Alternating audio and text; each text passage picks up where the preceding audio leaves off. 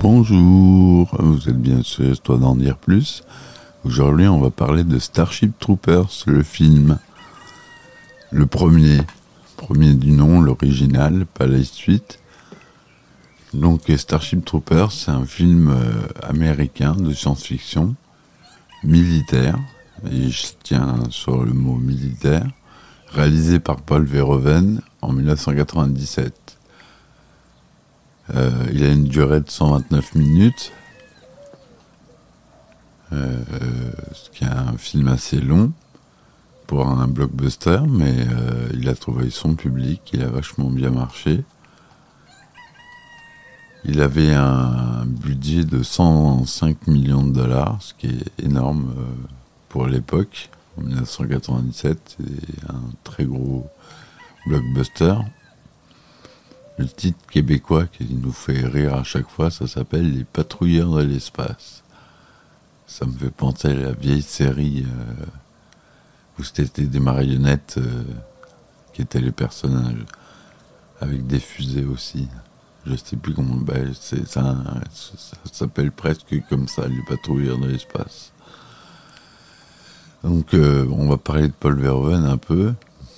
Donc, c'est un réalisateur qui est à l'origine de Robocop, Total Recall, Basic Instinct, Starship Troopers, Black Book, Elle. Donc il a fait, euh, il a fait pas mal de films qui ont marché, des films de science-fiction notamment. Et il avait toujours euh, une façon euh, de décrire la société euh, d'une manière euh, très euh, différente. Lui, il aimait montrer les journaux télévisés, ce qu'on voit souvent dans Robocop et puis dans, dans Starship Troopers, même des publicités d'ailleurs, on voit les journaux télévisés qui décrivent un petit peu l'esprit de la société dans laquelle évoluaient les personnages du film. Et donc ça, c'était typique de Verhoeven, en tout cas pour ce film-là, pour Total Recall. Euh, il y avait moins cette notion de journal télé, il n'y était pas, mais sûrement parce qu'il n'a pas eu le, le, droit de le faire. Donc, euh, il a pas de, il a pas là-dessus. Euh, je pense que c'est ça. Les studios n'ont pas voulu. Euh, il y, a, quand même des pubs euh, total, dans Total Recall, dans le métro, notamment dans la scène du métro. Il y a des écrans qui diffusent une pub, donc on l'a un petit peu, mais c'est moins présent que dans les autres films. Voilà. Pour parler un peu de Paul Verhoeven et rapidement, hein, en 3 minutes, 3 minutes 30. Je vous ai parlé de Paul Verhoeven, mais on fera un, épisode sur lui. Monsieur, il a 83 ans, quand même. Il est néerlandais. Voilà, donc on revient sur Starship Troopers. L'histoire que suit euh, plusieurs jeunes gens issus de la ville de Buenos Aires durant la formation militaire, puis pendant une guerre interstellaire entre l'humanité et un peuple extraterrestre nommé Arachnid. Carmen entre à l'Académie des pilotes spatiaux tandis que Carl choisit d'être officier scientifique. Dizzy et Johnny s'engagent, eux, dans l'infanterie mobile. Ce sont ces deux derniers qui affronteront en première ligne les puissants guerriers arachnides lors de l'attaque de la planète Klendatu pour la Fédération terrienne. Ça, c'est le pitch. Hein. Edward Nahmeyer commence l'écriture du scénario en 1992. La pré-production du film dure plus de 4 ans. Le tournage lui-même se déroule d'avril à octobre 1996 principalement au studio de Sony Pictures et à Culver City, et dans plusieurs autres lieux en Californie, mais aussi au Dakota du Sud, au Wyoming pour les extérieurs. La musique du film est composée et dirigée par Basil Polidoris. Paul Verhoeven présente son œuvre comme une satire qui utilise l'ironie et l'hyperbole pour dénoncer le fascisme, mais également l'impérialisme américain à travers les journaux télévisés dont je vous parlais et les pubs. Il s'écarte du thème de l'œuvre originale, le militarisme, pour mieux le dénoncer. Starship Troopers est, un film tout juste rentable qui divise les critiques. Il est nommé pour un Oscar et remporte deux Saturn Awards. Il est sorti en vidéo fin 98 et a engendré plusieurs suites, mais aussi des produits dérivés. Donc, pour un synopsis plus général, dans un futur lointain, les pays de la Terre se sont regroupés en fédérations, un gouvernement mondial et une stratocratie. Cette fédération se lance dans la conquête de l'espace. Les terriens colonisent des planètes et explorent les nouveaux systèmes planétaires. Ils entrent également en relation avec des civilisations extraterrestres petit à petit se trouve menacée par l'une d'entre elles, la belliqueuse civilisation des arachnides. En effet, cette race d'insectes géants lance des attaques ponctuelles depuis son système de Glendatu. Au sein de la fédération, les terriens sont répartis en deux groupes bien distincts. Les citoyens, qui ont effectué leur service fédéral au sein de l'armée, et les civils, eux qui ne disposent pas de droits octroyés aux citoyens et peuvent les obtenir en effectuant leur service fédéral dans l'armée de la Fédération. Cependant, les riches n'ont pas besoin d'être citoyens et ne courent donc pas le risque d'être mutilés ou tués durant leur service. Voilà en gros l'histoire. Hein, je vous ai fait des, décrites en deux petits synopsis. Euh, les personnages principaux, c'est Johnny Rico. Pardon. Johnny Rico, c'est l'homme euh, naïf, amoureux euh, de sa camarade de cour Carmen. Il croit qu'en faisant la guerre, il aura la fille de ses rêves. À l'instar des arachnides, Johnny est un corps vide contrôlé par des cerveaux extérieurs. Carl le télépathe et Carmen la pilote. Il a cependant un, potentiel de leader. Donc, euh, Johnny Rico est joué par Casper Van Dien, qu'on a vu dans d'autres films. C'est le beau gosse, euh, musclé euh, de base, mais il joue pas trop mal dans ce film. On a Carmen Ibanez, la jeune femme dont l'objectif principal est de devenir pilote Bien qu'elle soit amoureuse de Johnny Rico, elle se montre cruelle et égoïste à son égard. Elle adore flirter. Elle arbore en permanence un sourire éclatant d'une largeur maximale, d'une blancheur et d'une brillance parfaite. Elle s'avère être un pilote de haut niveau. Elle est jouée par euh, Dina Meyer, euh, non, Denise Richards, pardon, la célèbre, on verra plus tard, c'est celle qui s'en est mieux sortie sur euh, les, acteurs avec euh, celle qui joue Didi Flores. C'est une femme forte qui sait manier le fusil et douée pour le terrain de football. Elle n'a qu'une faiblesse, son amour inconditionnel pour Jenny. Carl Jenkins est un type sympathique, mais en apparence, mais en réalité se préoccupe peu des valeurs humaines. Il utilise sa connaissance technologique pour humilier son ami Johnny. Carl est également télépathe. L'une des scènes est, d'ailleurs largement inspirée par une expérience du célèbre parapsychologue des années 50 et 60, Joseph Bank Rhine. Le parcours de Carl est également inspiré par celui de Strekinov, un personnage du docteur Givago en 1965, qui au début idéaliste puis devient très dur et prêt à sacrifier tout le monde à la fin. Donc voilà les personnages, les quatre personnages principaux dont on va suivre l'histoire pendant tout le film. Carl Jenkins, qui est joué par Neil Patrick Harris, que vous connaissez sûrement dans Oh I Met Your Mother. Euh,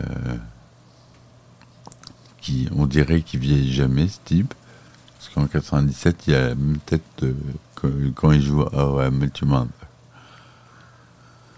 C'est donc impressionnant. On a Jack Bazet, alias Ace Levy. Bazet l'acteur qui joue dans le film avec euh, Steven Seagal, Le piège en haute mer.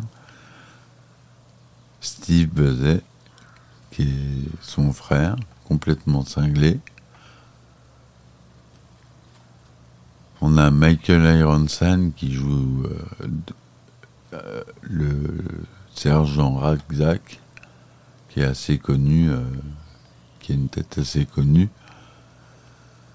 Voilà.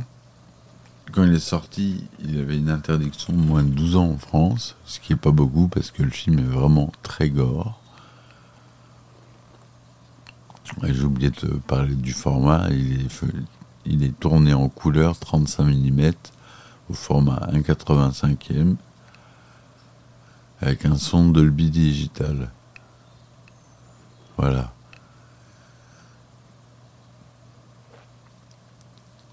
Alors, pour les effets spéciaux, on a Amalgamated Dynamics, Bennett from the Ranch Entertainment, Boss Film Studio, Compound Eyes, Industrial Light and Magic, alias ILM, la compagnie de Lucas, Kevin Yeager's Production, Sony Pictures Imageworks et Tippett Studio.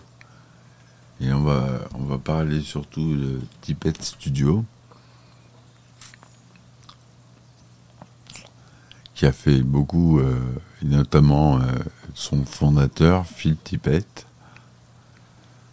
qui est un grand des effets spéciaux. Ceux, qui s'y connaissent un peu en effets spéciaux vont tout de suite euh, reconnaître son nom, de qui je parle.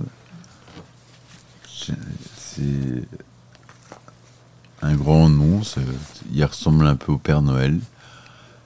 Et euh, il, a, il a opéré chez, chez ILM et avant d'avoir sa propre euh, société Tippett Studio, il a travaillé sur Robocop, Jurassic Park, euh, Blade, Hellboy, et la saga Twilight, par exemple. Donc euh, c'est pas un, perdre de l'année. Et par exemple, il, a travaillé sur Star Wars.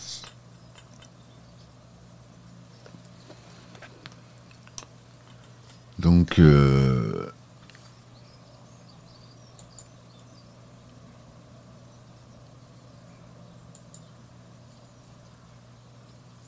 Il a travaillé sur Piranha de Joe Dante, sur Howard.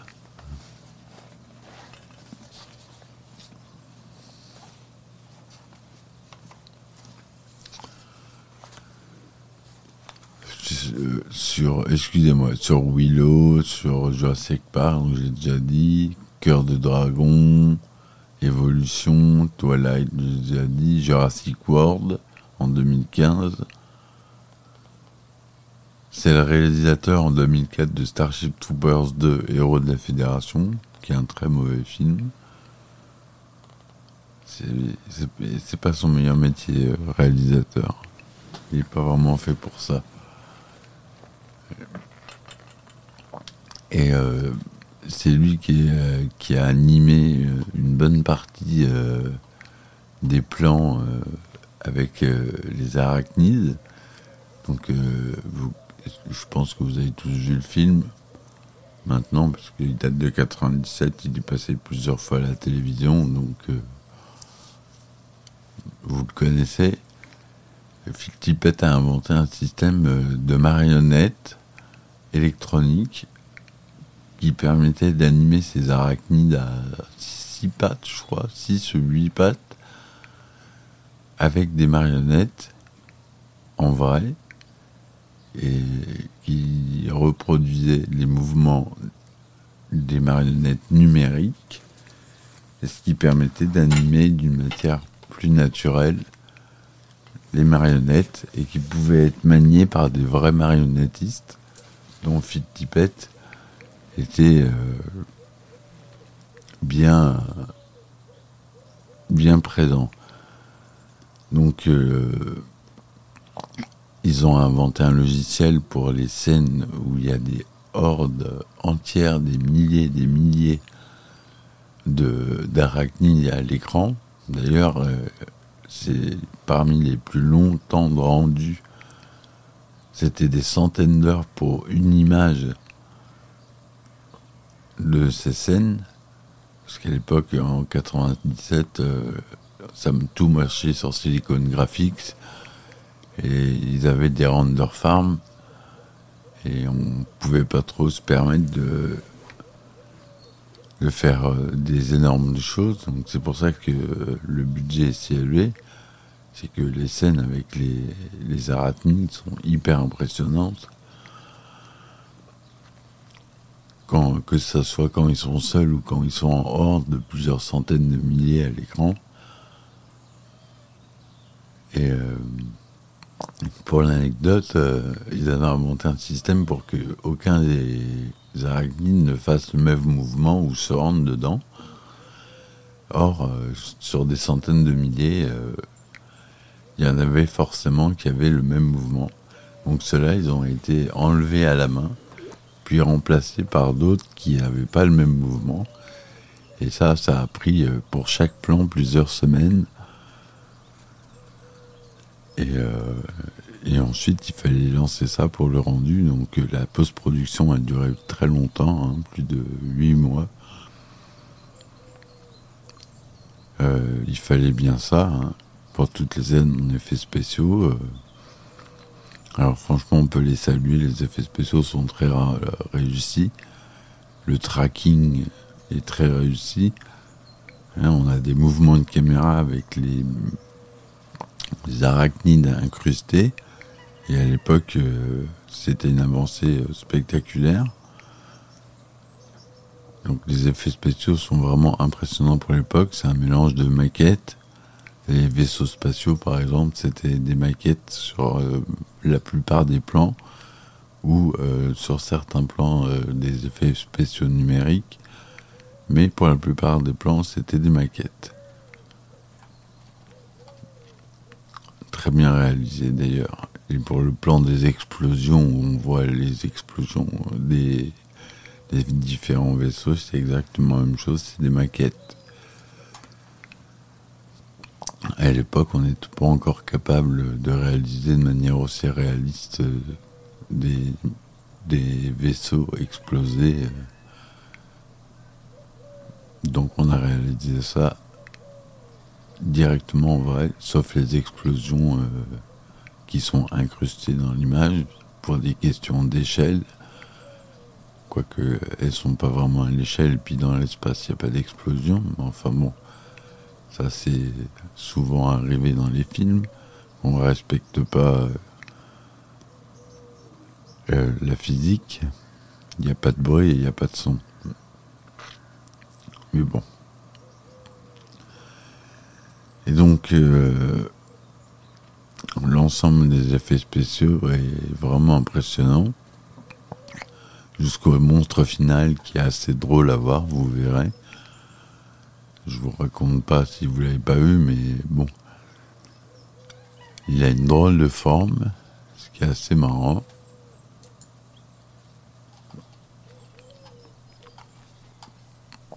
pour le choix des interprètes, il voulait euh, parodier les feuilletons et les teen movies américains.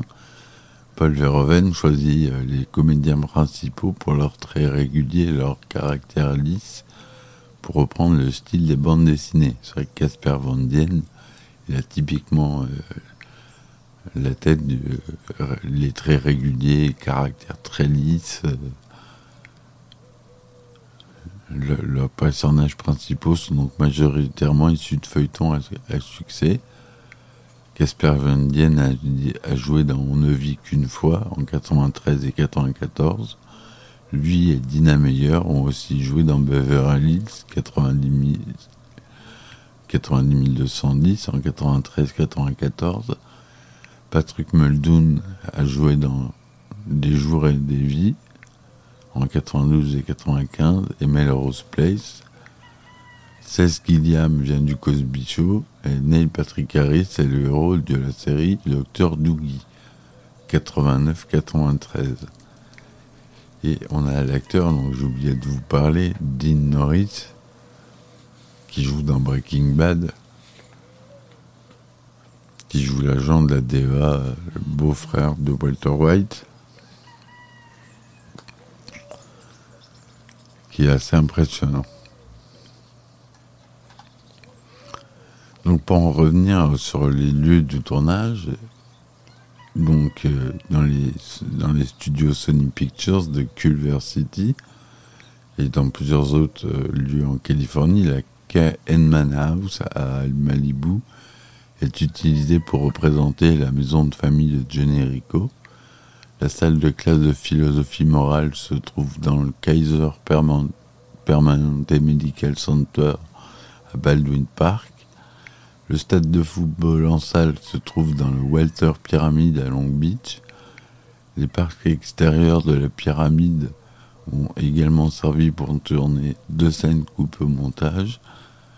Le Los Angeles Convention Center figure le hall d'entrée de l'astroport terrien et le camp d'entraînement de Rico est construit dans le parc régional Mile Square à Fontaine sur une ancienne piste d'atterrissage de la Seconde Guerre mondiale.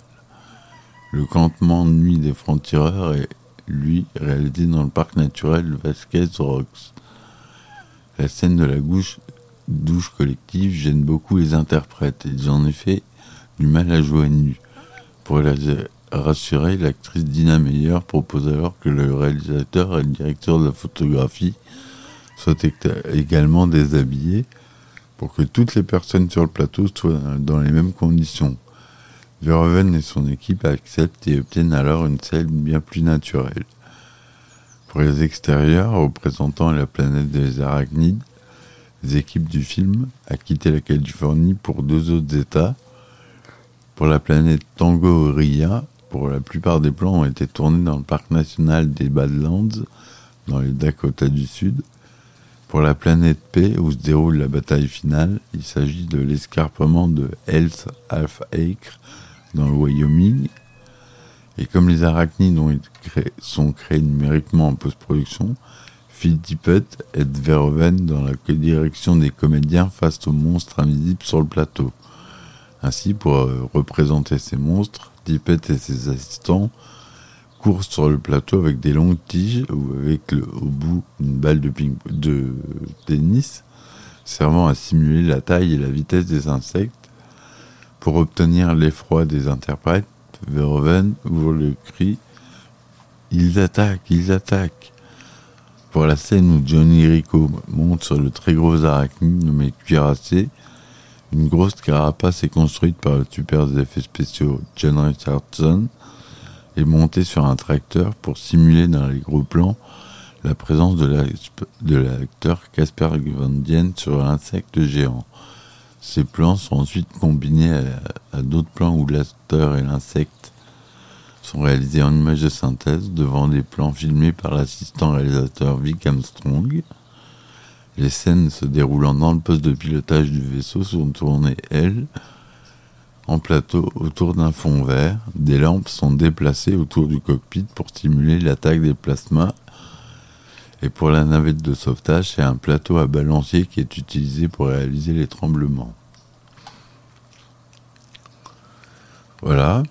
Pour la post-production, le film est une coproduction de la société Touchstone Pictures, filiale de Walt Disney, et la Tristar de Pictures, finale de Sony Pictures Entertainment, mais essentiellement portée par cette dernière. Durant les deux ans de production, les dirigeants de Sony Pictures se succèdent et aucun n'est resté plus de 4 mois. De plus, Verhoeven entretient un très bon rapport avec les dirigeants de Tristar, société qui a déjà distribué Total Recall et Basic Instinct.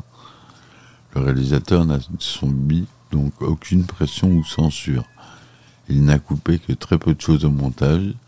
Il s'agit essentiellement de scènes qu'il a su juger après coup inutiles Selon lui, le film correspond à sa version initiale pour 90 à 95% du film.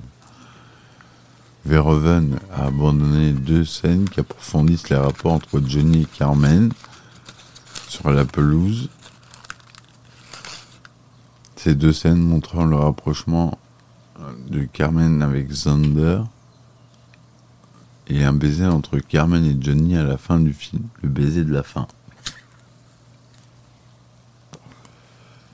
Ces scènes sont également coupées car lors de la projection test, les spectateurs ont protesté bruyamment. En effet, ils n'approuvent pas que la fille puisse embrasser deux garçons. Pour composer la musique du film, Paul Verhoeven se tourne vers Basil Pouldoris qui avait déjà collaboré pour Robocop. Le compositeur dispose de six mois pour lui livrer la musique. Après avoir écouté les versions des morceaux, Verhoeven indique au compositeur qu'il souhaite faire de la musique qui doit accompagner le vaisseau spatial Roger Young, le thème central du film. Voilà. Donc, euh, l'accueil du critique euh, est moyen. Sur Rotten Tomatoes, il obtient le score de 63% pour un total de 59 critiques, ce qui est assez bas. Sur le site Metacritic, il obtient seulement 51%, et en France, il reçoit également des critiques mitigées, notamment sur le site Allociné avec une note de 3 étoiles, 2 sur 5, à partir de l'interprétation de 5 titres de presse. Beaucoup de critiques américains sont particulièrement violentes. Le Wall Street Journal accuse le réalisateur et le scénariste Ed Meyer d'être des néo-nazis. Le réalisateur s'en défend en indiquant que ce n'est pas sa philosophie et qu'il a su même lui-même subi l'occupation allemande durant ses jeunes années. Rita Kempley du Washington Post trouve quant à elle que le film est incohérent. Elle ne parvient pas donc à déterminer si Verhoeven dénonce ou adule l'idéologie du Troisième Reich. Janet Maslin du New York Times reproche au film d'être trop patriotique, trop violent de comporter des scènes de nu. Elle pense que Starship Troopers ne s'adresse qu'aux amateurs de films violents. Voilà en gros un peu la, critique de presse.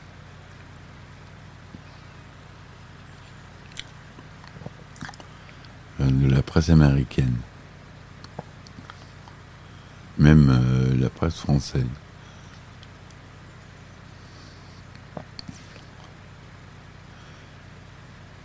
Box-office, euh, aux États-Unis, il a rapporté que 54 millions de dollars et en France 965 000 entrées, ce qui en fait un total mondial de 121 214 000 dollars, donc qui rentre à, peine dans ses frais.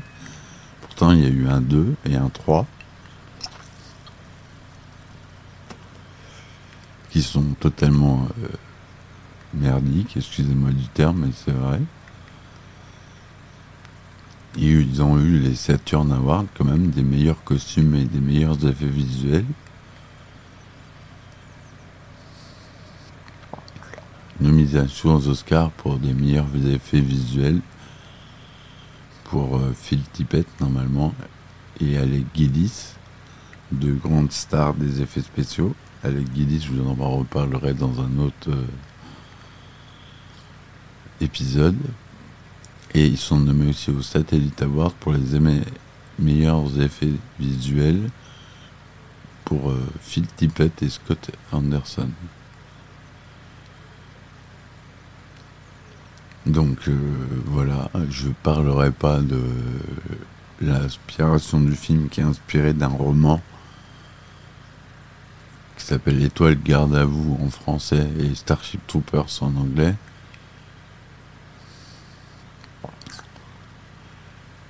Et d'ailleurs, le réalisateur le trouvait très mauvais.